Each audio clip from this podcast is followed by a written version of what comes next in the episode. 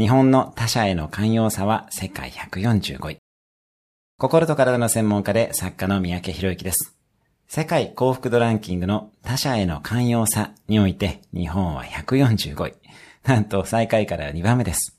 日本は同調圧力が強すぎて同調しない人を受け入れることがありません。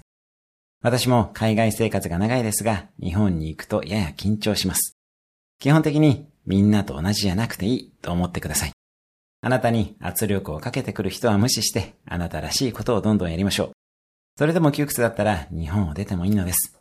日本のパスポートは世界最強です。そしてもちろん、あなたが同調圧力にならないように、他者に対して受け入れる心も持っていきましょう。今日のおすすめ1分アクションです。同調圧力を無視した小さな行動を一つやってみる。それでは今日も素敵な一日を。